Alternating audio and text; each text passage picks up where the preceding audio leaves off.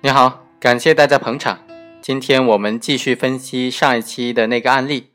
上一期说的是王某、李某和陈某三人合伙盗窃，在盗窃的过程当中就被群众发现了。在民警和在场的群众追捕的过程当中，王某就将民警给捅死了，把群众几个人给捅伤了。对于这种行为该怎么定性呢？我们上期说到，他应当以盗窃罪转化成抢劫罪的这种转化型抢劫罪来定罪处罚，而不应当认定为盗窃罪。上一期我们还遗留下两个问题：第一是，既然民警已经被捅死了。行为人王某的行为应不应当认定为抢劫罪致人死亡这个加重的处罚情节呢？第二，王某、陈某和李某三人是分开逃跑的，捅死民警的是王某。那么，对于陈某和李某，他们的行为该怎么定性呢？也会认定为抢劫罪，抢劫致人死亡吗？首先，我们来看第一个问题：本案当中，王某在盗窃过程当中抗拒抓捕。将民警捅死，已经构成了抢劫罪，而且也应当以抢劫致人死亡来论处。刑法第二百六十三条规定了两个量刑的档次。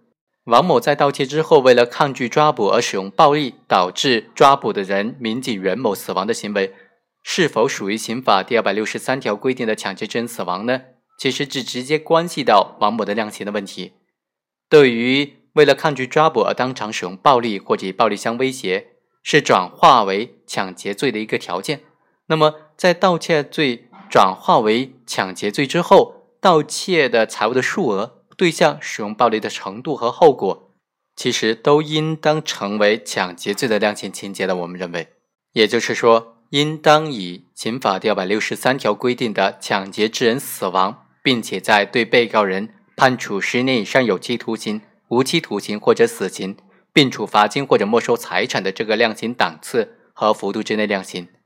我们再来看最后一个问题：本案当中，被告人李某和陈某共同盗窃的行为该怎么认定、怎么定性呢？他应不应当对王某盗窃之后抗拒抓捕而对被抓捕的人使用暴力的行为承担刑事责任呢？我们认为不应当。共同故意是构成共同犯罪的必要条件。本案当中，王某、李某和陈某只具有共同实施盗窃的故意，由陈某负责望风，王某和李某混入购票的人群当中行窃，只是分工的不同，是否亲自的实施直接实施盗窃行为，这本身不影响共同盗窃罪的成立。被告人都是对共同盗窃行为负刑事责任的。盗窃被发现之后。王某为了抗拒抓捕而对抓捕的人当场使用暴力，导致了民警死亡和群众受伤。现有的证据无法证实，在被告人王某对抓捕的民警使用暴力之前，三个被告人之间已经有发现并且有使用暴力的共同的故意。在盗窃的行为被发现之后，被告人李某和陈某也没有对抓捕的人使用暴力。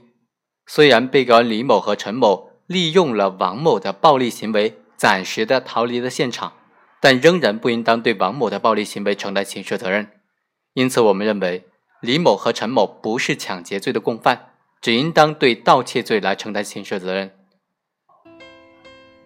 以上就是本期的全部内容了，我们下期再会。